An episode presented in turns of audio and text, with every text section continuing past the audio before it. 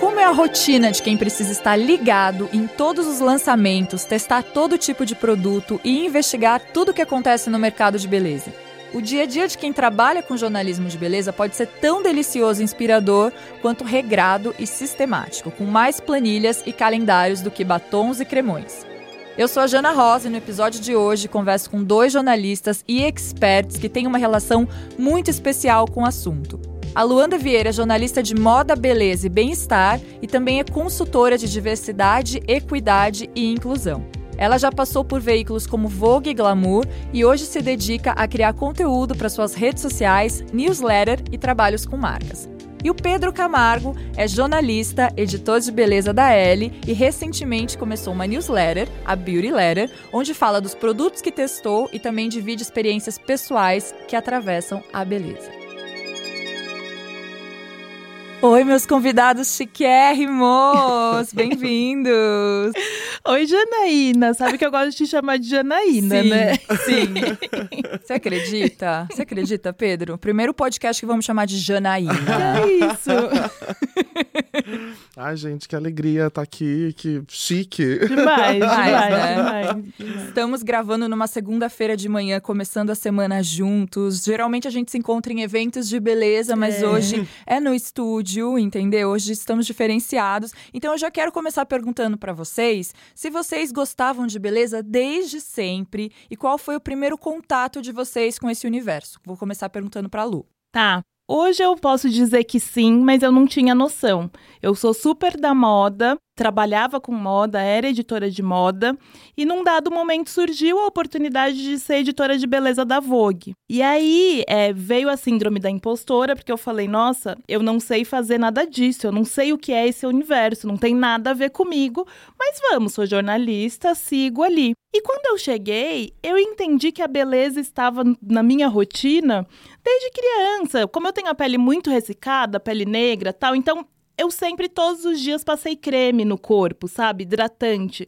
E aí eu fui percebendo quanto já fazia parte da minha vida, que eu acho que é diferente da moda, né? A beleza, ela tá ali com você. E, sobretudo, o bem-estar, a questão do autoconhecimento, a questão é, da velocity, sabe? tipo, a questão de se exercitar. Então, hoje eu entendo que faz muito tempo que a beleza tá na minha vida, mas eu, eu pensava que era só a partir do momento que eu passei a trabalhar com isso diretamente. Que lindo! Na verdade, então, a beleza fazia parte do seu dia a dia, você Meu nem dia tinha dia. pensado nisso, Exato. né? Exato exato, exato. E você, Pedro? Gente, é curioso, né? Assim, para mim tem uma coisa um pouco parecida com a da Lu, mas eu nunca. Engraçado, assim, pensando na minha carreira como jornalista, eu não dava bola muito pra beleza, sabe? Você vai no desfile, ai, nem vê o que tá rolando de maquiagem, de cabelo. Você queria, eu só queria saber da roupa, do styling, dessas outras informações, né? Mas é curioso porque quando eu fui. Assim, eu era repórter do site da L e a gente tinha que cobrir de um tudo, né? Moda, beleza, cultura, lifestyle, blá, blá, blá. E aí, como tinha que cobrir beleza, eu comecei a reparar e comecei a ver. E em dado momento eu percebi, eu tive algo parecido com o que a Luana tá descrevendo. Assim, quando você vê, você, nossa, esse é um assunto muito é, próximo da gente.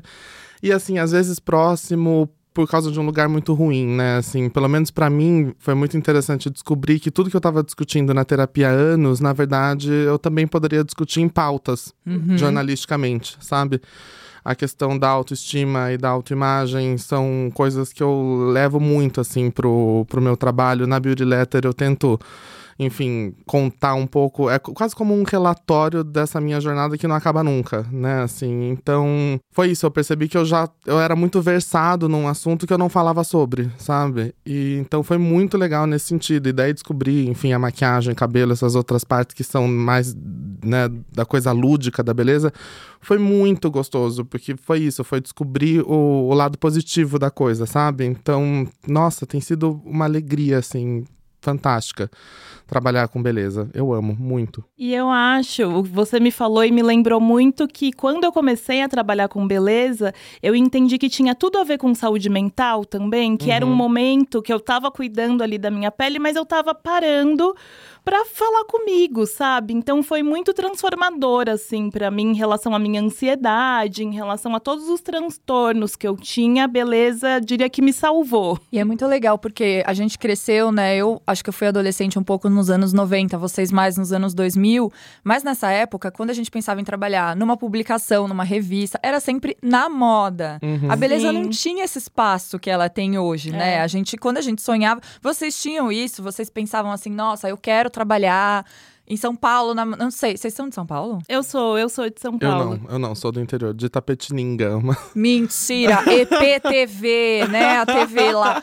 Um beijo pro pessoal de Tapetininga, eu sou de Araraquara. Mas aí a gente queria mudar pra São Paulo e trabalhar com a moda. Vocês tinham isso? Vocês queriam ser desse universo do São Paulo Fashion Week, na época que eram Sim. as referências, assim? Desde sempre, desde sempre. Eu sempre colecionei muita revista. Uhum. E aí, não só de moda, mas porque eu amava revista, amo, né? Mas eu sabia que eu queria ser editora de moda de uma revista feminina. Eu tinha certeza, desde pequena, assim, sei lá, desde os 12, vai. Eu tinha que ser editora de moda de uma revista e tinha que ser antes dos 30, tá? Mas isso eu acho que é Gente. porque. É, é...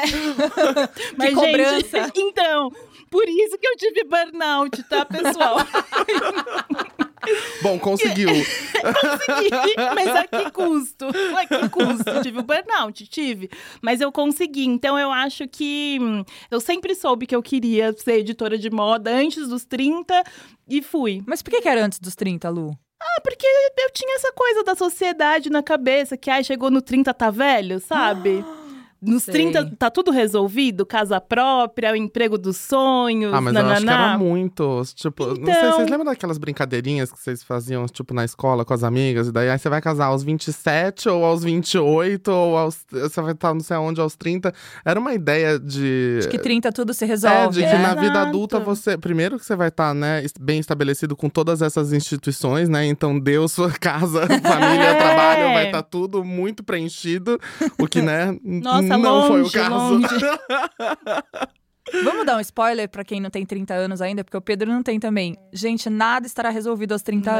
anos. Spoiler, tá? Não, E tá tudo bem também. tudo gostoso. Ai, que bom, É. porque eu- eu- essa vida que Não. se imaginava pros 30 anos, eu acho que eu não quero ter Exato. mesmo. Não, e tá Sim. tudo bem, porque depois que passa os 30, vai passando, você fala assim: nossa, graças a Deus que não se resolveu do jeito que eu Exato. queria. Porque a vida é muito mais legal, muito mais É, complexa. e até porque as coisas mudam. Era uma coisa. Essa minha é, migração da moda pra beleza, eu tratava muito na terapia, porque eu falava assim pra minha psicóloga, gente, era meu sonho, foi o que eu contei pra vocês, era meu sonho ser editora de moda. Como assim eu não quero mais ser editora de moda? Como assim eu vou mudar? E depois, como assim eu vou sair daqui e vou trabalhar sozinha, sabe? Vou empreender. Então, as coisas mudam e tá Total. tudo certo. E é engraçado que pra mim foi foi muito parecido nesse sentido, né, de mudar da moda pra beleza, mas tá acontecendo uma coisa curiosa agora, que assim, eu também senti essa síndrome do impostor quando eu fui pra beleza, e aí eu falava: "Ai, mas eu sou da moda, né? Todo mundo sabe que eu assistia todos os desfiles, eu era a mais maluca, né? A mini enciclopédia e tal, e agora de repente ela tá lá falando de batom.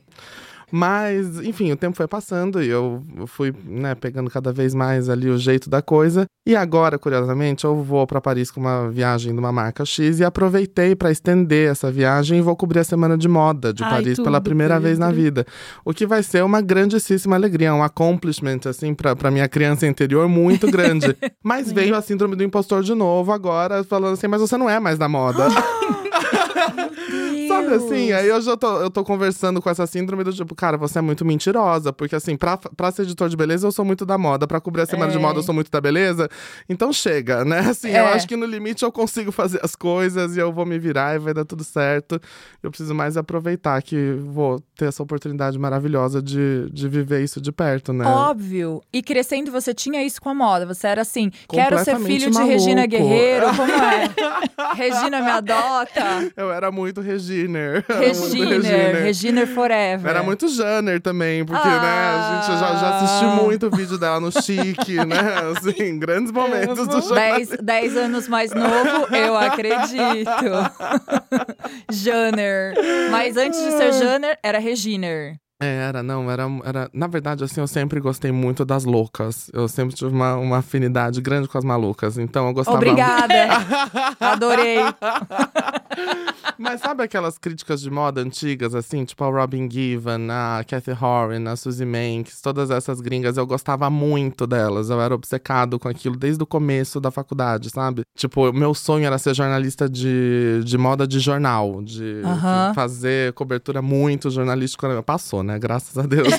Mas, eu jamais faria isso. Hoje em dia dá muito trabalho. Gosto mais dessa, dessa nossa área que é mais divertida, né? Assim, Sim. acho que eu levava. Quando você tá no começo, você leva tudo muito a sério, né? Eu quero fazer esse jornalismo de moda que não existe. Que as pessoas Ah. precisam saber que a moda é um assunto sério e que a beleza é um assunto XYZ. Ai, a gente precisa se divertir, ser feliz, gente. Mais do que qualquer outra coisa. E é muito bom ter esse esse aporte do jornalismo pra fazer isso de uma maneira legal, sabe? Sei lá, eu tô feliz, tô em paz, assim. Como esses editores de moda, esses fashionistas, chegaram na beleza, assim? Então, o que, que aconteceu? Você já estava ali rondando vocês? Como que foi que a beleza entrou na vida de vocês e não saiu mais? Ah, posso falar que eu tava à beira do burnout. Eu falei, eu preciso ter mais flexibilidade na minha vida. Eu acho que não é mais trabalhando em revista que vai rolar, tal. Queria sair. Quando eu estava pedindo demissão, veio a oportunidade de ser editora de beleza da Vogue. Aí eu pensei, talvez seja isso, talvez eu precise de um novo ar, talvez eu tô cansada da moda. Acho que eu vou experimentar. E foi a melhor coisa que eu fiz na minha vida, gente. Porque, assim, é surreal o quanto a beleza é divertida. Quando a gente se encontra nos eventos, tipo, os produtos lá e todo mundo quer passar e, Pipipi, troca. É, semana passada eu fui num evento de moda que fazia muito tempo que eu não ia. E eu falei, como é chato um evento de moda. O, o da beleza é muito mais legal, que os produtos estão ali, você conversa, você troca. É muito mais dinâmico, não sei, Ah, faz é uma parte do, do dia a dia mesmo. Então Uhum. foi meio que assim, do burnout pra beleza. Olha, amei. Amei. Do burnout pra beleza. Tá muito forte o título. Cara, pra mim foi uma coisa curiosa que, assim, a Ellie fez uma capa, eu acho que em 2017, assim, com a Alicia Keys. E a Alicia Keys tinha acabado de viver aquele momento no make-up anymore e tal. Uhum.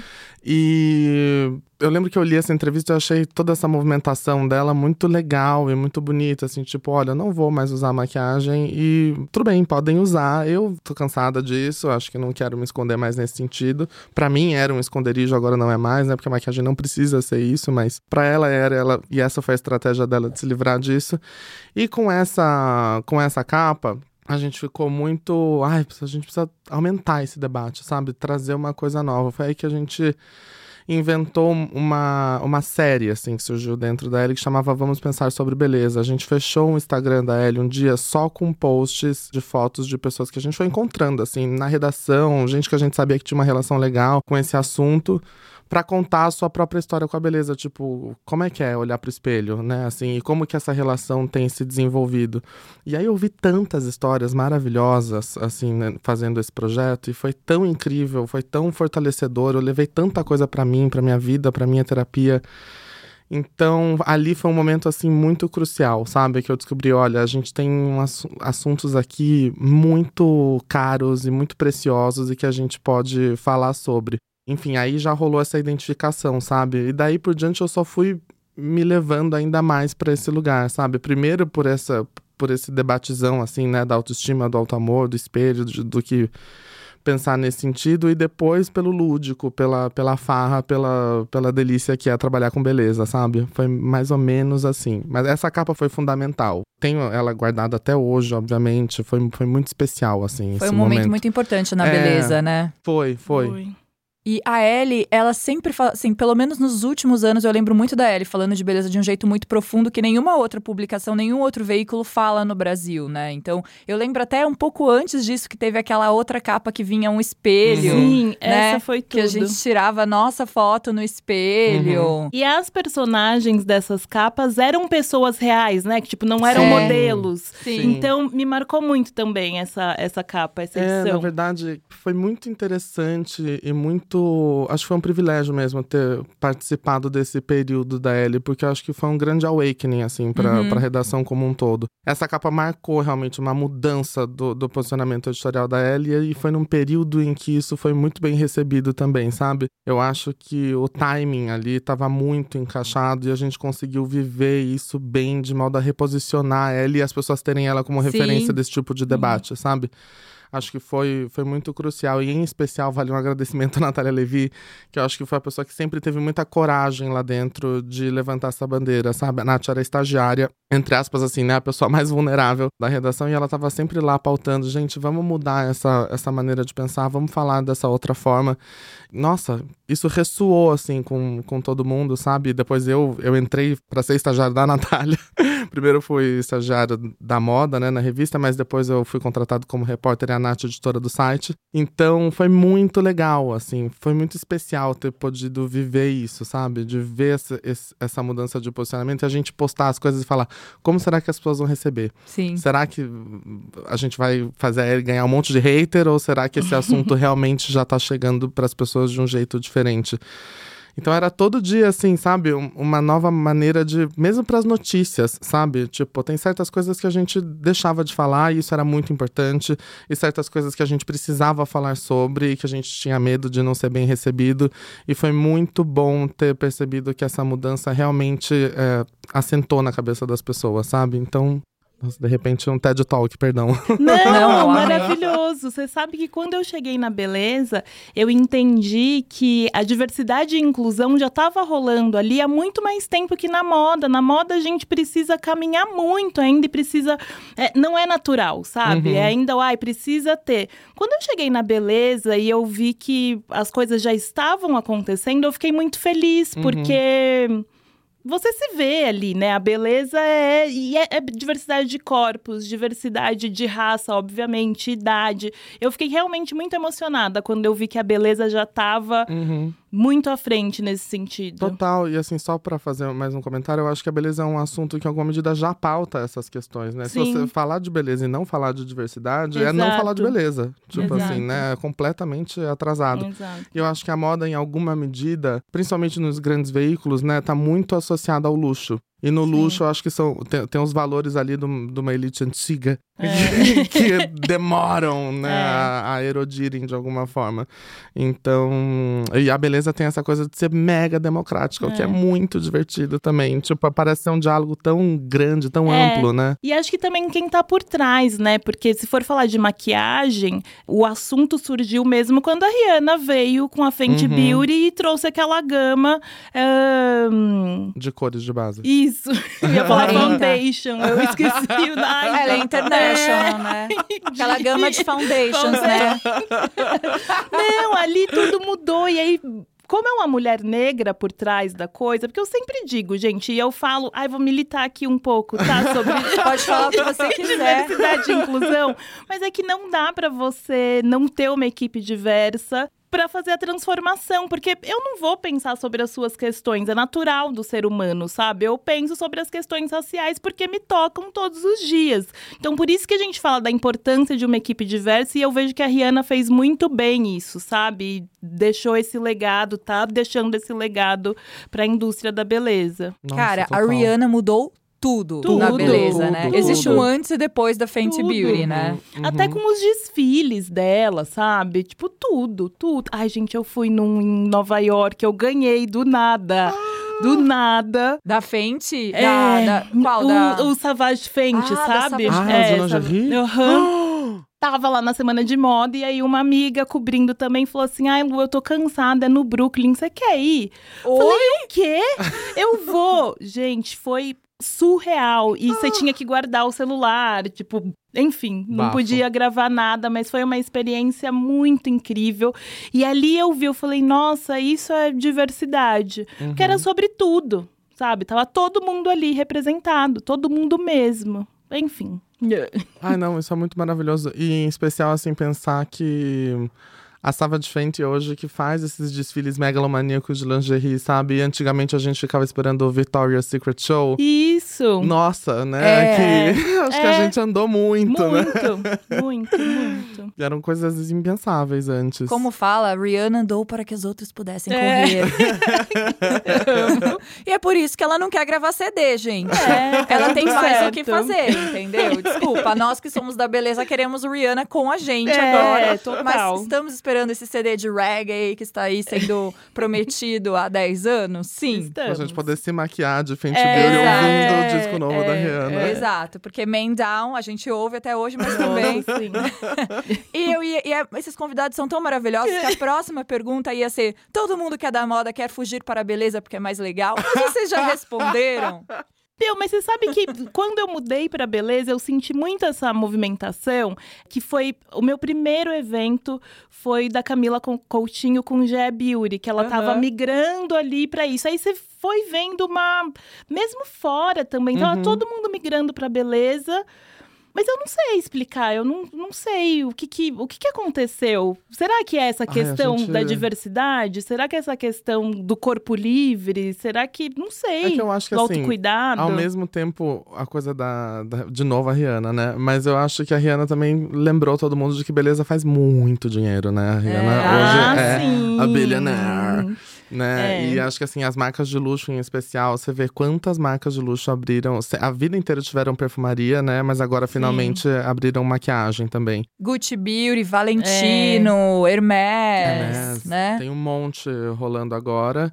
E, enfim, tem o, o fato de ser mais. Mas é isso, né? É, um- é uma nova categoria ali de, de produtos que são compráveis, apesar de não serem baratos, né? Mas que para as marcas de luxo, nossa, é um grande estouro. E daí muita gente da moda, eu sinto que acabou se aproximando também por essa questão mais do, do mercado. Claro que, Do né? bolso. Isso falando de, de marcas e Sim, tal. Agora, da- de nós, enquanto profissionais, eu acho que é porque é uma farra mesmo. Porque é, É uma muito bom. farra, é muito É legal. farra, gente. As viagens são legais. Nossa. Tudo é legal. Ai, a gente, inclusive, se aproximou numa viagem, Sim, né? uma viagem Ai, muito foi chique. tudo, Foi Pra muito onde? chique.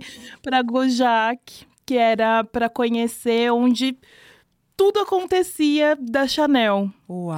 É, Não. no, no laboratório a céu aberto de camélias da Chanel, Meu que são as duas camélias que eles usam para aquelas duas linhas de skincare da Chanel. A número um, que acabou de sair, que é meio uma coisa mais revitalizante, né? Sim. Assim, para cuidados anti-aging desde o começo.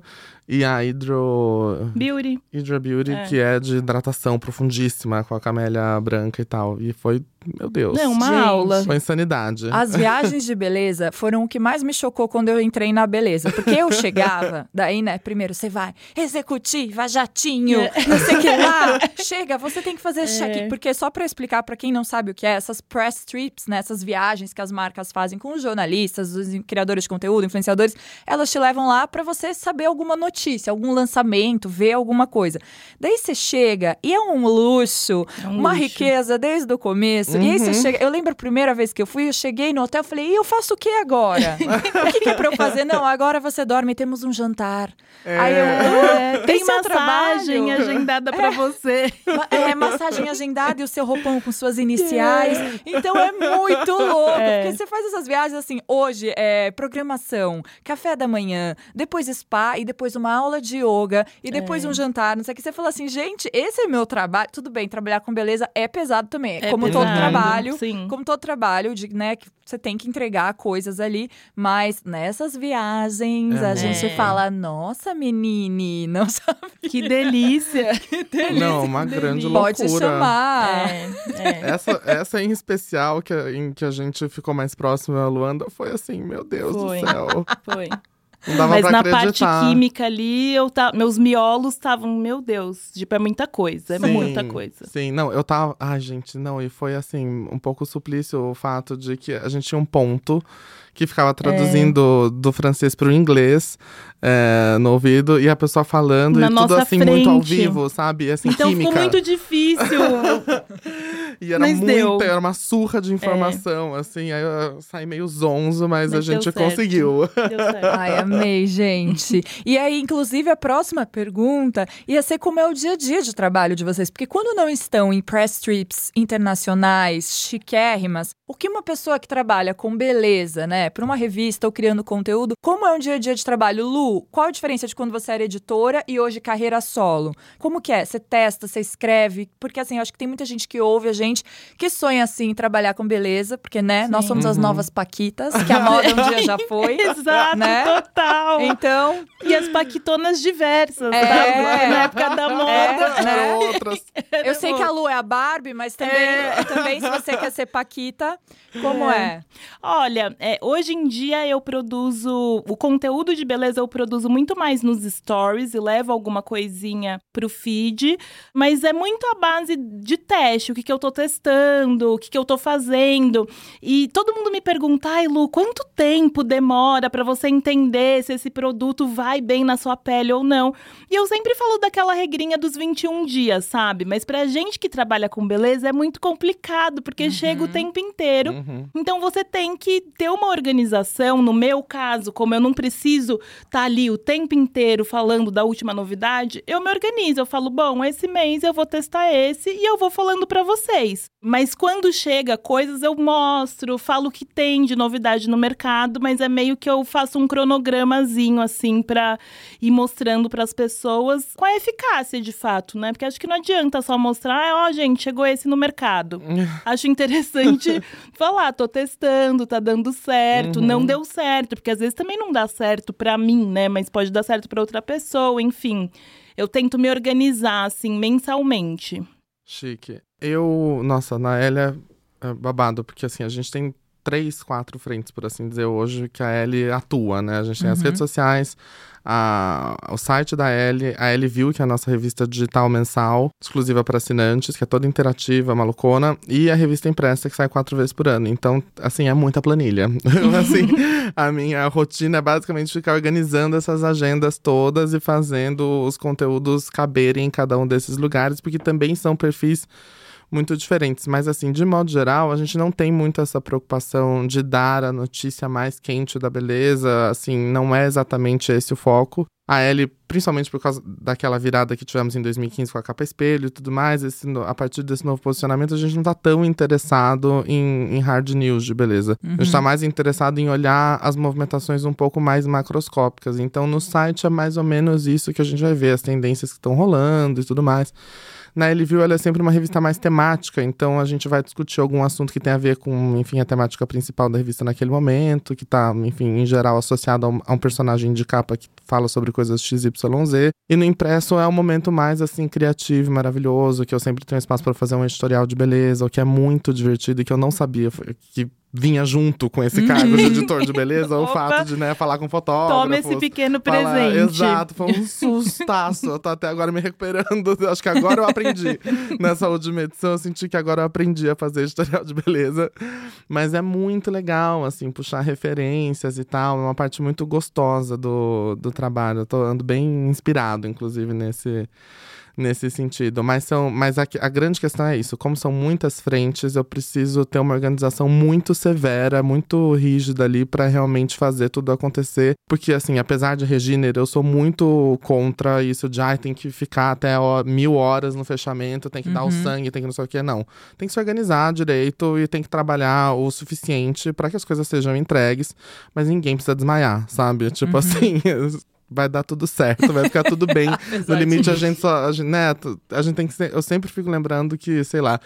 É muito legal, maquiagem, beleza, etc. Mas no fim é isso. É um batom, é um, é um hidratante, é, sabe? Tá tudo bem. Tem que né? viver também. É, ninguém vai, ninguém vai desmaiar, ninguém vai ficar maluco porque a gente não conseguiu dar a matéria XYZ, sabe? Tipo, tá tudo bem. A gente vai, a gente dá uma outra mais legal depois, tá tudo certo.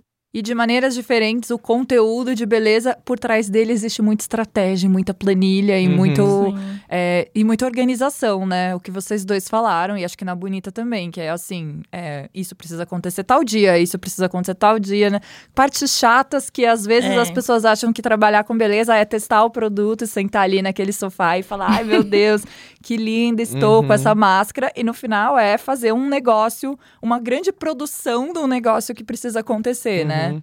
Não, e até isso do, do receber, né? Assim, isso é uma coisa bem engraçada, porque durante a pandemia eu fiquei com a minha mãe no, na casa dela no interior, né? Então, e assim, durante a pandemia chegou muita coisa, porque É. não tinham eventos, então tudo chegava na sua casa. É. Chegava um café da manhã da, da marca Nossa, XYZ. Sim. A minha mãe ficava maluca, ela falava, meu Deus, você é uma princesa, né? Assim, Com o que que você o que, que trabalha? é isso, etc. Só que depois começou a virar um problema, porque não tinha Sim. mais onde enfiar coisa na, na casa da minha mãe, sabe? Eram caixas e caixas e caixas Nossa, e mais sim. caixas. E você fica pensando também, putz, tem um, um papo tão forte sobre sustentabilidade, enfim. Aí chega uma hora que você fala, gente, esse, não faz sentido um ser humano ter tudo isso de coisa. Sabe? Você vai recebendo, recebendo, recebendo, que se eu fosse de fato testar um por um dos produtos que eu tenho, eu tenho produtos até os 35 anos de idade, sabe assim? Tipo. Não, muito mais, É, vamos falar. sabe? É. É. muita coisa, é muito lançamento. É um pouco impressionante o fato de que a beleza não Quantidade de para. lançamento, não, Não, para. para, não para. Tipo, pode vir crise, pode vir o que for, a beleza parece É. que tá sempre crescendo, sempre mais, sempre uma coisa. Mas sabe que na pandemia eu ainda morava com os meus pais e a gente teve que abrir o meu quarto, é, reforma mesmo, porque não tinha mais onde colocar as coisas, gente. Reforma, reforma. É. E hoje em dia também, eu penso em me mudar porque não tem espaço. Né? É muito bom receber, mas ao mesmo tempo você fica, gente, e minha vida? Onde eu deito? Onde eu sento? O que, que eu faço? Então tem esse Gente. lado também da organização que é complicado. Imagina as pessoas ouvindo o drama das patricinhas da beleza. As patricinhas que não tem As onde colocar os produtos. Cara, quando eu comecei a Bonita de Pele, eu morava no Copan, em uma kitnet. Nossa. E um dia não tinha mais como entrar na kitnet por causa de tanto produto É. de beleza. Porque as pessoas não imaginam a quantidade de coisa É, que chega de chega caixa. E não são só as caixas com os produtos, é o que o Pedro Uhum. falou, né? É caixa com café da manhã, com uma É. mesa. É, não, eu lembro, às vezes tem uns que, é uma caixa enorme. Eu- uma vez mandaram até um sofá junto, sei lá. Era uma coisa Já assim. mandaram piscina de loucuras. bolinha. É. é, vem tudo, vem loucuras, né, tudo, que chegam os produtos de beleza. É. Daí eu mudei para um apartamento maior daí, e fiz um quarto dos produtos de beleza. Mas aí então. chegou uma hora que eles também não cabiam lá. Daí eu fiz o escritório da Bonita de Pele. Daí na pandemia, é muito louco. Outro dia eu vim num podcast aqui, eu até falei uma coisa muito errada, fora de contexto, que eu falei: ai, na pandemia foi maravilhoso pra beleza. A pandemia foi horrível, mas para o mercado de beleza, ela, a- o mercado de beleza bombou. É, bom. E é, e é isso, as marcas elas precisavam falar, precisava ser tudo online, precisar lançaram produtos como nunca, né? Foi Sim. uma loucura. Uhum. Então, talvez por isso que as pessoas da moda também queiram migrar para beleza, porque imagina numa pandemia, Uhum. um mercado que tá ficando. Mais bilionário ainda, né? Uhum. É o da beleza. E aí, na pandemia, também fui para casa da minha mãe no interior e o cara do correio, porque é interior, né? Ele Uhum. chegava lá todo dia com Uhum. caixa. Eu lembro que ele sabia meu nome, sabia tudo. Aí um dia ele falou pra minha mãe: por que, que chega tanta caixa? tipo, movimentou Araraquara, entendeu? O correio de Araraquara. Falou: o que, que essa mulher é essa doida? e aí, depois disso, eu fiz uma técnica que é: eu não passo meu endereço mais pras marcas de Mas beleza. eles descobrem, né? Eles é muito, descobrem. é muito surreal. Mas olha, quando eu saí da Vogue, deu uma selecionada também no que eu recebo, porque antes eu recebia de um tudo. Tudo, Tudo, é. tudo, Uhum. tudo. A falsidade Hoje é das mais- marcas exato, também, né? Exato. A falsidade. Ai, agora eu não preciso Ai, mais de agora você. eu não gosto mais de você. Mas É. tá ótimo, porque realmente chega de acordo com o que eu preciso, sabe? Então tem isso também. É, pode mandar as coisas boas. aquelas. É, manda Mas isso é uma coisa boa. curiosa também, sei lá, eu, eu, né, eu me recuso a comprar produtos de beleza uma vez que eu ganho tanta Ah, a coisa. gente mas, não mas de vez em quando, tipo, as coisas que você usa de fato não chegam. Ah, sabe? É. sim, não, é. É. Aí é o momento de comprar, mas a gente Mas de vocês fato compram não ou não compram? Nossa, mas só em situações assim. Aí eu troco de produto. Tipo, não vou, sei lá, tô usando a vitamina C tal. É a vitamina C que eu uso acabou. Eu vou usar uma É. outra vitamina C que tiver lá, sabe? É. Assim, e daí. Só que às vezes, de repente, não tem vitamina C mais, sabe? Aí você É. precisa. Marcas, vamos lançar vitamina C. Fica dando indireta, sabe? É, mas a única coisa que eu compro de fato é o meu hidratante que eu falei que eu uso desde criança, que é o mesmo. Amo. Esse eu compro de fato, eu não deixo de comprar. Você É. pode falar qual é? Nossa, é o Nivea azulzinho. Ah! É, desde pequena, desde pequena eu só uso esse, No então eu compro. É. O É. da latinha ou. Não, já o pote. O pote? é, é. E Olha! gigante, eu compro o maiorzão que tem, porque é pra durar. Que tudo! É, Amei. Gente, eu compro muita coisa, que loucura. Sério? Eu compro porque as coisas vão pro escritório da Bonita pra não chegarem na minha casa e elas vão pro acervo e aí a gente usa pra foto, pra vídeo, então fica Uhum. tudo lá. Uhum. E aí quando eu quero uma coisa, eu tenho que comprar. Ouviu, marcas? Manda em dobro. Cara, mas eu já pedi, eu já pedi várias vezes, elas não mandam, eu dou várias É. indiretas. Eu tô na reunião com a marca e falo assim: nossa, esse sérum, menina, como eu amo, mas o meu acabou faz oito meses. Aí elas, ai, que bom que você ama. Eu, é, que bom, né? Aí vou lá na drogaria e compro, sério. Foi assim que eu descobri que produtos de skincare são caros sim. É. Tá? Então agora, gente, é, agora tem, tem que causar até a última gota, tá bom? Eu sou como todos os seres humanos.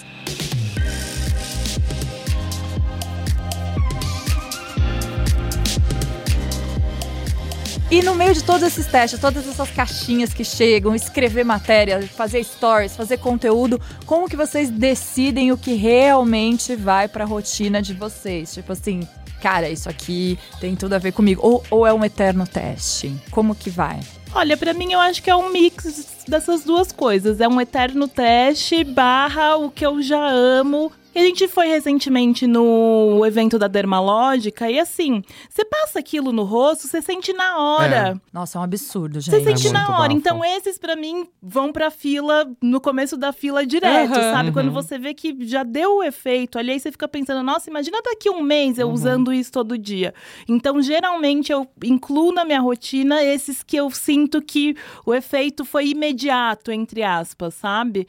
Mas é um mix, né? E testando, porque precisa testar as outras coisas pra falar. Total. Pra mim, eu acho que tem uma questão do perfil que eu tenho especificamente, e que não é, não, não é só sobre tipo de pele, sabe? Eu Acho que tem a ver também em como eu, como eu toco minha vida, sabe? Tem dias, por exemplo, que eu quero usar o máximo de produtos multifuncionais possível, porque eu quero encurtar tudo. Porque eu não tenho tempo pra nada, eu acordei atrasado, eu preciso me resolver, eu quero um protetor solar que tenha hidratante, tenha retinol, que tenha vitamina C, que tenha, que tenha tudo de uma vez só. E que eu já me livre, assim, rapidamente já tô nesse lugar. Então, gosto muito desses multifuncionais pra esse tipo de situação. E aí é isso, né? Eu sou de escorpião, então é bem 8 ou 80. Ou é um produto e, e a vida resolvida nele, ou assim. 18 passos. Dia de 18 passos, princesa. dia de princesa, tudo mais chique, maravilhoso e tal. E daí, assim, meia hora, bota a música, enfim. Daí já é outra, outra história. Daí eu parto muito pra essa coisa da experiência mesmo, de um produto que vai me entregar tudo, assim, que o cheiro tem que ser maravilhoso, que a embalagem é linda, que o, a- o sensorial é fantástico. Eu adoro essa. Embalagem também. Ah, menina, gosto.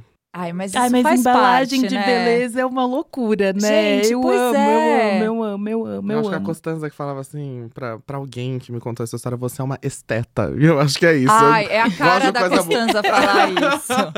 É a cara dela. Gosto de coisa bonita. É. E a beleza tem isso, né? Tem, tem frascos Entrega. lindos. É, é interessante até essa, essa Sim. perspectiva, assim, da beleza de. Enfim, você, você olha assim pra, pra estante, tem um monte de coisa linda. Isso até de compor, vontade, exato. é. Compor no banheiro é, é emocionante. gente. Uhum. É. emocionante. Na Bonita a gente chama de troféuzinhos. Inclusive Ai, na é muito Box a gente já falou várias vezes, ah, é o troféuzinho. Porque assim, cara, é um troféuzinho. Você vê É. aquela paleta da NARS, assim, tã, Nossa. abrindo, Uhum. né? Aí vem aquele produto, assim, lindo, a nova embalagem lá da Lancôme. Tipo, você fala, meu Deus, é muito lindo. Desculpa, Uhum. gente. Faz parte da experiência do produto de beleza. Não só a performance, É. Sim. né? É. Não, e assim, eu acho que a gente merece isso também, né? Sei lá, eu também fico um pouco nessa nessa, nessa onda de, sei lá, acho que não é só sobre fazer as coisas que precisa para cuidar da pele, sabe? É também sobre viver um momento especial para você. Para mim, inclusive, essa foi uma chave super importante de virar quando eu tava indo pra beleza. Quando eu descobri que eu tava fazendo uma coisa por mim que não era só uma obrigação, sabe? Uhum. Que era uma coisa de me cuidar mesmo. E não me cuidar no sentido de cuidar de algo que precisa ser resolvido, mas de dar carinho para mim, sabe? De dar uma coisa extra, para além do que precisa. Que era uma coisa que eu não fazia comigo. E que a beleza veio muito nesse lugar. Eu não sei, eu, eu, tenho a sensação que na época da moda, o, o vestir era totalmente diferente do que o que é esse embelezar de hoje, sabe? Uhum. Era muito, vou aqui compor uma um personagem que navega esse mundo da moda, do carão, do óculos escuro em ambientes fechados, etc. e aí a beleza não, sabe? Ninguém me vê no meu quarto. Esses produtos tão bonitos aqui, gostosos só para mim. Que delícia, sabe? Que lindo. Que gostoso. Lindo. Pedro é tudo, não dá, não dá. Meu Deus, É. gente, eu tô com tanta vergonha de falar todas Não, essas mas coisas. é muito isso, porque eu acho que a moda tem uma coisa que aprisiona a gente também, né? Porque é isso, ai, ai, tá todo mundo usando a calça X, aí eu vou colocar a calça X, não fica boa no meu corpo. Na beleza não tem isso, Uhum. né? Na beleza a gente se sente muito livre ali e cuidando da gente de fato. Uhum. Acho que o que você falou é perfeito, Pedro. Obrigado, Nada de vergonha. Gente, vocês são lindos. O melhor são os estudantes de moda ouvindo agora, trancando a faculdade. Sério, mandando o currículo pra todos nós. Muito bom. Exato, Gostei. muito bom. Estamos movimentando o mercado. Mas assim, alguma defesa da moda, eu acho que também é, formar esse personagem é, foi muito importante, né? Assim, você tem um escudo ali na, na moda que é muito legal também. E muito importante pra autossegurança em vários, em vários sentidos. Mas é uma outra coisa. É, É. uma Ah, outra beleza. relação. É. Ah, beleza, menina. Ah, beleza. E aí, nesses últimos anos que vocês entraram de vez na beleza, já sei que não vão voltar pra moda só assim quando, sei lá, férias, às vezes, gosto que nem Pedro agora, férias na Semana de Moda de Paris. O que, que vocês observaram de diferença, né? De mudança de comportamento de consumo e do mercado de beleza no Brasil nesses últimos anos? Que vocês acham que, assim, a gente falou da Rihanna e óbvio Sim. que ela impactou também o mercado de beleza Uhum. brasileiro, mas outras coisas também. Quando vocês começaram a sentir esse perfume da beleza ali, trabalhar com isso, pra hoje, o que mudou? Nossa. É. tá com Tudo. tempo. Tudo. Mas eu acho que tem uma coisa muito de propósito que mudou. Quando marcas que estavam pensando em sustentabilidade surgiram, hoje a gente vê que o consumidor ele precisa se ver ali para comprar, né? Ele se vê de acordo com o propósito, ele vai e compra. Então eu acho que essa é uma das principais coisas que eu vejo. Marcas que já nasceram com esse DNA em relação à sustentabilidade, diversidade, enfim, pensando no planeta, sabe? Uhum. Olha, bom, eu. Várias coisas que dá pra pensar, mas assim, eu acho que primeiro teve um, um momento ali com aquela coisa da lixa e tal, que a gente tinha no Brasil uma cultura de maquiar. Se é pra maquiar, Uhum. então. ah, Rebocão. É, né? E daí, enfim, teve um período assim em que isso começou a ser um pouco questionado e tal, e a gente viu surgirem produtos que estavam mais ligados a, essa, a esse rosto que não precisa de tanta coisa assim. E foi muito interessante ver isso acontecer, né? Até nas passarelas, enfim, e fora delas, essa, essa movimentação por uma maquiagem não tão Não tão forrada. pesada, Não tão é. pesada, exatamente. Mas foi, tá sendo curioso ver esse movimento meio que contrário acontecendo agora, mas já depois de ter rolado uma série de questões pensadas sobre a maquiagem, sabe? Quer dizer, um retorno para a maquiagem, não para a maquiagem que vai transformar seu rosto e vai deixar você com a cara do Hollywood, sabe assim? É, é muita maquiagem, mas é muita farra. É super sobre se divertir. Então, as pessoas colando adesivo no rosto, É. pedrinhas no rosto, sabe? Coisas que antes a gente não via as pessoas se dedicarem à maquiagem dessa forma e com esse intuito. E eu acho que essa mudança de mentalidade por trás da, da beleza, da relação com maquiagem, com cabelo, com skincare, é que tá sendo a coisa mais interessante, assim. Eu acho que é a partir disso, inclusive, que vem surgindo essas marcas que já pensam nesse, sei lá, tem tanta marca de produto multifuncional agora, então quer dizer, meu, é um potinho azul que você pode usar na- no rosto, no olho, na boca, um quer dizer... estique tudo, um Vicky estique Botê. tudo, Vicky Botê. Tô aqui com o meu Botê quentinho. quentinho. né? Não, tô com o meu gente, eu tô com o meu quentinho. amando. Ah, não dá, não dá, não Pô, dá. eu tô com a cara o publi de graça. Não, Não, mas, mas é... É, não, mas eu acho que também tem muito a ver com a pandemia. O meu Uhum. último editorial, inclusive, antes de sair, era um editorial de cabelo colorido. Uhum. Porque era muito. A gente quer viver de novo, Uhum. sabe? A gente quer curtir. Eu acho que isso diz muito na maquiagem, no cabelo e tal. Acho que vem dessa construção também, do tanto que a gente ficou em casa e agora quer viver a vida. Uma vontade mais lúdica, É, né? Assim, é. pra beleza, que é muito legal. Olha, eu lembro nesses últimos anos, desde que eu entrei na Bonita aí pra trabalhar, eu lembro que primeiro era rotina coreana. Lembra? Nossa, Sim. Lembra da rotina coreana? Doze Existiu, passos. ela já Nossa, esteve por aí. sim, sim, Vamos ver como ela está Já agora, né? essa É. matéria. É, É. rotina coreana teve. Aí teve a Glossier, né? Que Uhum, mudou o foi. mercado de beleza por causa do skincare, fazendo o skincare virar um assunto mainstream. Aí todas as marcas nativas digitais que surgiram. Sim. É, que mais? Teve a pele mais natural. Uhum. é, que daí não era rebocão, mas daí depois veio a pandemia, daí veio a maquiagem, como esse lugar das pessoas se expressarem e se divertirem. Euphoria. Nossa, né, gente? total. Referência Euphoria. total. pra- Bom, isso sem falar a Rihanna, que fez Sim, todas as sim. marcas repensarem. Uhum. Clean Beauty. Clean Beauty, total. Cruelty free, lembra? No- cinco Uhum. anos atrás as pessoas ainda perguntavam: Isso é cruelty free? É. Isso é não sei o quê. E agora elas já nem falam mais sobre, Sim. né? Não, não precisa Sim. mais falar. Eu gravei um podcast que, quando você estiver ouvindo esse, você pode ver que o último foi com a Mona falando sobre beleza vegana. legal. E, e a gente falou exatamente isso. Como vários desses propósitos que as marcas têm que ter, hoje elas têm que ter. As pessoas nem Sim, questionam não mais, né? sobrevive, Não, não, sobrevive. sobrevive. Cinco anos atrás, a gente ainda tava. O que é isso? Uhum. Né? A beleza muda muito mais rápido do que a moda, né? Muda. Sim, E você sim. sabe que em relação ao skincare, eu percebo muito também que o Brasil entendeu que não dava pra seguir a rotina da coreana, sabe? As marcas também entenderam Uhum. que precisava fazer uma coisa direcionada pra pele do brasileiro, senão não, não fazia sentido nenhum. Então eu vejo que nesse sentido a gente evoluiu muito também no que escolher, no que comprar, no que colocar na nossa bancada, né? Uhum. Como vocês veem tantas marcas nascendo no mercado brasileiro? O que, que vocês acham que uma marca tem que ter para se destacar no meio de tantas novidades e de um mercado que muda e muda e muda, assim, quase que a cada três meses? Essa resposta vale um milhão de reais, É. Ana Rosa. É. Querem saber? Vou sair daqui e vou Consultoria. criar minha marca até. Ó, quer saber? Quero saber de Luanda e Pedro?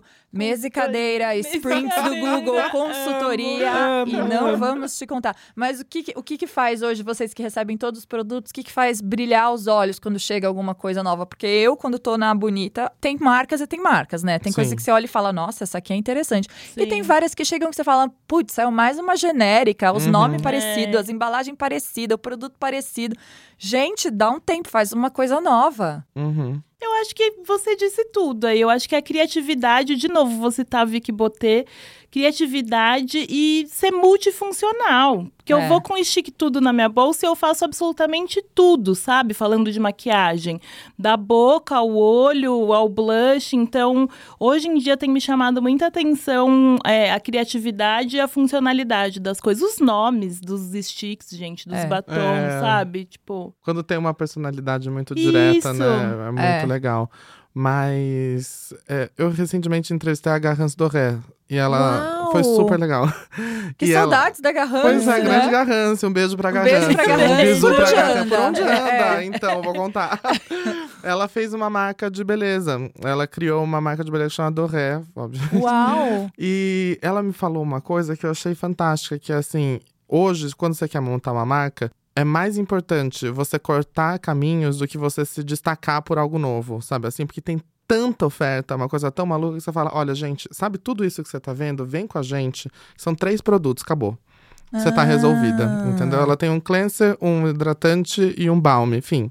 Essa é a do ré, sabe Que assim? legal! Tem três coisas que são super potencializadas, né? E tá bem resolvido, é isso. A, a ideia é cortar o caminho no meio da bagunça, olhar para o mercado e realmente perceber o que de fato faz sentido para pessoas que, no caso dela, né, tem uma rotina de pele mais ou menos parecida com a dela, né? E eu acho que também tem a ver com, um pouco com a história da Vicky Boté, né? De, tipo, ter muito a ver com o que a própria pessoa já enfim, representa no mundo uhum. e de uhum. fato usa, né? De fato faz sentido ali na vida dela, porque também tem, corre esse perigo, e a gente está escrevendo um pouco sobre isso agora na L, vai sair eventualmente em algum momento do site, de rolar um distanciamento é, desse personagem central da marca, por assim dizer, com o produto em si. Uhum. Porque desde que a Rihanna surgiu, para além de todas as coisas boas, também vieram assim. Hoje acho que tem mais ou menos umas 55 marcas nos Estados Unidos que estão associadas a alguma celebridade. Uhum. E, né, né, e, nem tem todas elas têm a ver com assim, nada, né, da pessoa. A pessoa não tinha nada a ver com beleza,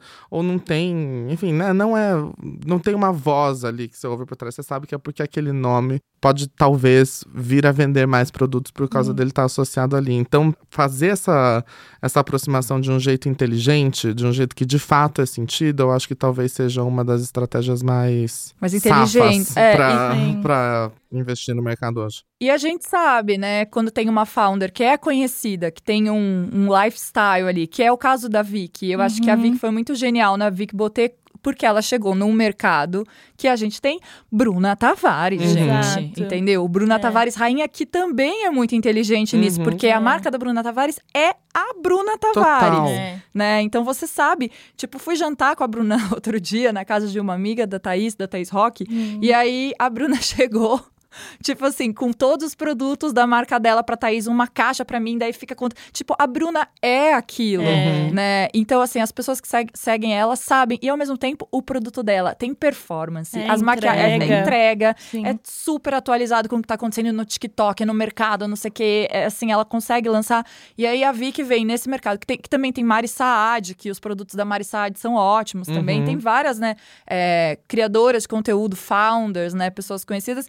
E ela, ela, tra ela traduziu o dia de botê em anos de dia de botê em um produto que ninguém tá Exato. fazendo, uhum. numa embalagem diferente, né? Nessa, ela foi nessa coisa do multifuncional, mas, por exemplo, a Bruna tem muita coisa multifuncional, mas são milhares é. de produtos. E ainda assim a gente precisa de todos. né? Porque é a cara dela. Gente, tem uma fileira no meu, na minha prateleira que é só de Bruna Tavares. Gente, tá? Porque ela enlouquece, é, gente. É, ela enlouquece, ela enlouquece. E ela consegue, ela vem BT Plush, daí ela faz 135 cores, 135 tons de pêssego. E você fala, mas esse é o meu, esse é melhor do que os outros. Sim. Então, na verdade, acho que tem muito também o coração dessas pessoas ali, né? Tipo, o uhum. jeito que elas conseguem traduzir o universo delas pra Sim. gente quando é uma founder. Mas nem sempre tem uma founder por trás também, é. né? Uhum. E daí uhum. acho que é o grande desafio, trazer esse propósito uhum. sem ter essa cara, talvez. Sim, né? super. Mas aí eu acho que é quando você se alia aos influenciadores, sabe?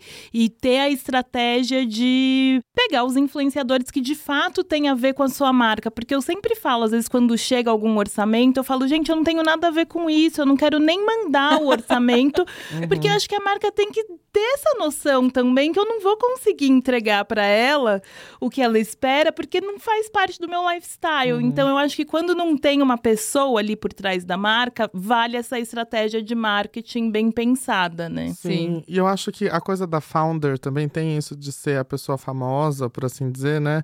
Mas acho que no limite é uma, é uma questão de autenticidade. Uhum. Se você confia muito naquele argumento que você está trazendo junto com a sua marca, você não vai chamar a Luanda para fazer uma coisa que não tem nada a ver com ela, uhum, sabe assim? Isso já uhum. denuncia um pouco do quão distante, do quão só pelo dinheiro, por assim dizer, a pessoa tá, enfim, envolvida com aquele projeto, sabe? Eu acho que quando tem essa, essa esse fundamento da autenticidade por trás, isso se traduz muito, muito facilmente, sabe? Talvez isso seja a coisa mais importante, né? Entrar no mercado de beleza, não só porque é um mercado super aquecido e porque ele é muito legal e está tá sempre crescendo, mas porque você tem algo a dizer, algo a contar, é. sabe? Por uma história que faça sentido para você. E você não precisa ser mega ultra famosa para isso, sabe? Você só precisa ter uma relação muito verdadeira com esse lugar. E eu acho que o mercado de beleza tem tudo para validar essas, hum. essas coisas, sabe? Pedro. Então. eu tô passada. Não, mas ao mesmo tempo eu fico pensando no seguinte: hoje em dia eu tenho lido muito sobre isso. A gente consegue ter sucesso e eu acho que você, Janaína, pode responder. Mandou um Janaína, mandou um Janaína. Porque existe uma cobrança muito grande da gente se posicionar ali, tá sempre à frente nas redes sociais para que o seu negócio dê certo. Uhum. E você veio de uma movimentação que você tava sempre ali e tal, e hoje a gente vê que você tá muito mais no backstage do que de fato aparecendo. Mas existe essa cobrança do founder ser a estrela por é. conta das redes sociais também, né? Como que você lida com. Já virei aqui o é. microfone pra mim, gente.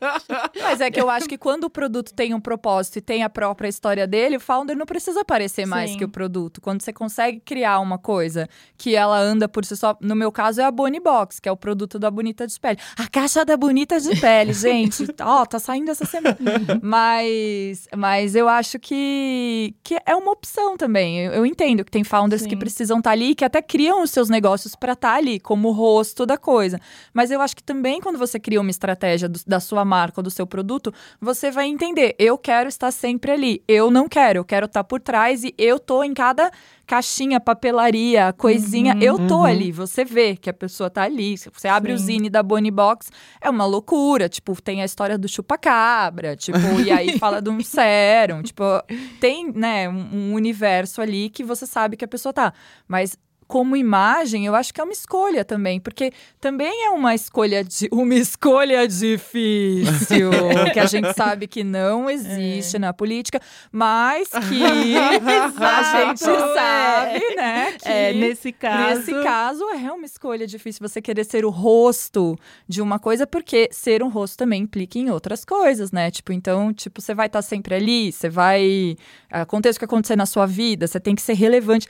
Também tem esse lado, né? Sim. Da gente criar conteúdo com o nosso nome, com o nosso rosto, você tem que continuar relevante. Não, é, ali, é, mas né? às vezes também o dizer não para essa exposição também é um sintoma da sua autenticidade. É. também pode é. ser.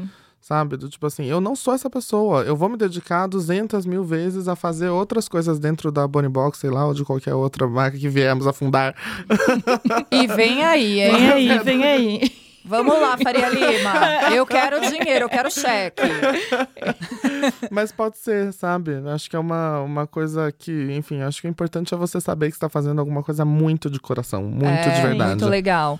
É, e no meu caso, sair das redes sociais, eu já falei em vários episódios aqui da Bonita, foi uma decisão de saúde mental. E no uhum. final, se a saúde mental da pessoa não tá legal, não tem produto que segure, não tem rede social e não, não tem, tem fios do Reels e não sei o que lá. Então, a gente começou falando da beleza, também entrando nesse lugar de saúde mental. E no final, hum. eu amo o podcast da Bonita de Pele, porque sempre é um tema que não é o tema. gente, desculpa, os convidados são muito legais. Pô, não tá deu. vendo? Isso é defender a autenticidade. a pauta muda ao vivo. A pauta muda. Tá indo pra outro lugar, é. ela vai privilegiar. Profissional a verdade, bom é o cara. profissional que vê o gancho ali. Sabe? gente, desculpa, eu trabalhei no rádio e eu tive a pior das escolas. Eu trabalhei na nossa! Aquela rádio. How about? É, Gente! É, eu trabalhei na pior, entendeu? Nossa. Mas eu aprendi na rádio, hein? Cuidado. Arrasou. aprendi com os piores. é. Mas olha, é caído, mas é legal, não é? Zero não caído, é caído, Janaína. que surto, para, calma. Para. Não é caído porque Gente. vocês estão aqui. E vocês estavam falando e eu estava pensando aqui, nossa, esse podcast é o que eu queria ouvir. E é muito legal, porque enquanto vocês estavam falando, eu estava assim, uau, é muito bom ouvir isso. Nossa, então, por isso alegria. que a pauta mudou também, tá, gente? E eu vou terminar com uma última pergunta. Vocês acham que o skincare finalmente virou mainstream ou falta muito? Olha, eu não vou lembrar exatamente a porcentagem, mas eu lembro que em 2021 saiu um, uma pesquisa do Google falando quanto tinha aumentado a busca pela palavra skincare. Então, e acho que tem muito a ver com a pandemia também. Então, acho que a partir do momento que as pessoas estão pesquisando tanto assim, talvez, é porque não é tão acessível, uhum. né? A gente está aqui falando da quantidade de produto que a gente tem e tal eu acho que ele não é acessível, mas eu acho que existe um interesse em saber, em querer. Eu recebo muitas mensagens falando, tipo, Lu, eu tenho tanto para gastar. Uhum. O que, que você me indica de fato para isso, isso, isso? Eu sei que você não é dermatologista, não sei o que e tal, mas a minha pele é assim, assim, assado. Então eu percebo que existe um interesse e existe um pé no chão de saber, eu não posso comprar tudo que existe. Então o que, que você indica? Eu acho que tá. Eu acho que sim. Acho que sim. É, eu acho que assim, pra ser um sim 100%, É. a- as coisas tinham que ser mais democráticas. Falando Total. de preço mesmo. É. Né, assim, hoje você vai, você vai montar uma, uma rotina de skincare, você vai gastar uma grana. Ainda que você compre eh, os produtos mais baratos da- das linhas, das marcas e tal. Então, assim, é um pouco. A lombada do mercado é o próprio mercado, sabe assim? Do, tipo, precisava ser um- uma coisa um pouco mais acessível para realmente se tornar profundamente, verdadeiramente mainstream. Acho que o debate está se tornando, né? Sim, Talvez a, a palavra. No nosso nicho, talvez. No É. nosso no nicho, nicho da beleza. tem a nossa bolha Porque também, também. daí, quando a gente vê o Verdade. Brasil, um país tão desigual, eu sempre lembro quando eu fui pra Coreia na primeira vez, eu conheci a Rui, que trabalha com tendências, já veio aqui no episódio de tendências e tal. E eu fiquei muito chocada que tinha todos os produtos e todas as marcas, e, e versão com bichinho, e versão com coraçãozinho, não sei o quê. E eu lembro da Rui me falar: apesar de ter desigualdade na Coreia, tem muito menos que no Brasil. Então, as pessoas lançam produtos porque o que mais, onde mais elas podem colocar dinheiro, né? Uhum. O, que- o que mais que eu posso comprar? O que mais que eu posso comprar? Agora eu quero um gel de limpeza de coraçãozinho. Agora eu quero... E no Brasil, a gente ainda tá falando de.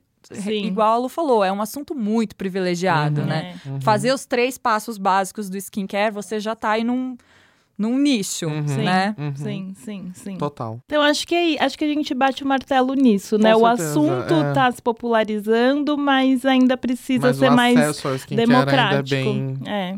elitizado, É. em alguma medida. Eu acho que se eu fosse uma jovem que tô pensando o que fazer da minha vida depois de ouvir vocês falando, eu não ia prestar moda e eu ia querer ser igual vocês. Porque além de tudo, além de vocês terem trabalhos brilhantes, vocês falam de beleza de um jeito que dá vontade de trabalhar com Ai, beleza, ai, gente. Nossa, Vocês são demais. Tá sendo muito bom pra reassegurar esse Sim, lugar dentro da Segunda-feira começar É, assim. Um boost na autoestima das gatas. Amei! Muito obrigada pela presença de vocês aqui no podcast da Bonita de Pele. Eu vou pedir para cada um falar onde a gente te acha online, offline também, mas vamos, onde que eu te acho, Luanda? Offline? Fiquei sabendo que Copanzinho aqui os dois. Mas Juntos. É, juntos, mas fora, fora na França com a Chanel e no Copanzinho, onde eu acho vocês online? Bom, eu, arroba Luanda Vieira no Instagram. E tem também a minha newsletter, que é Vamos Falar de Amor, onde eu falo de moda, beleza, bem-estar e diversidade. Eu, bom, eu abri meu Instagram recentissimamente, porque eu era uma pessoa muito low profile. Aí depois de um, de um bom drink com a Luanda, ela me convenceu de que eu tinha que abrir meu Instagram, que as pessoas têm que te conhecer. Então agora o meu arroba é Pedro J. Camargo com um underline no final. E eu tô na Beauty Letter também, que sai todo mês junto com a newsletter da Ellie, né? A Ellie tem uma newsletter semanal e a minha, se você se inscreveu ali na da, da Ellie, a minha vem junto. Então, todo mês, toda primeira quinta-feira do mês. E, acho que é E também isso, suas né? matérias ah, é, na matérias Ellie. no site, na, na revista, no tudo. Na, na Amei. Brasil. Obrigada, gente. Eu que Ai, agradeço, obrigada, foi um prazer enorme. Foi demais, Muito demais. gostoso. E eu sou a Jana Rosa, tô aí na Bonita de Pele toda terça-feira, nosso podcast nos melhores streamings. Você encontra a gente, também tem o site bonitadepele.com.br, o Instagram, que é Bonita de Pele. Temos também o Telegram, digita aí Bonita de Pele. Temos o ranking da Bonita de Pele no site da Bonita de Pele, temos os newsletter, temos o YouTube, temos tudo. Olha, coloca a Bonita de Pele onde você quiser que vai estar lá. Vou te perseguir e volto semana que vem, na terça-feira, com mais um episódio do nosso podcast. Um beijo!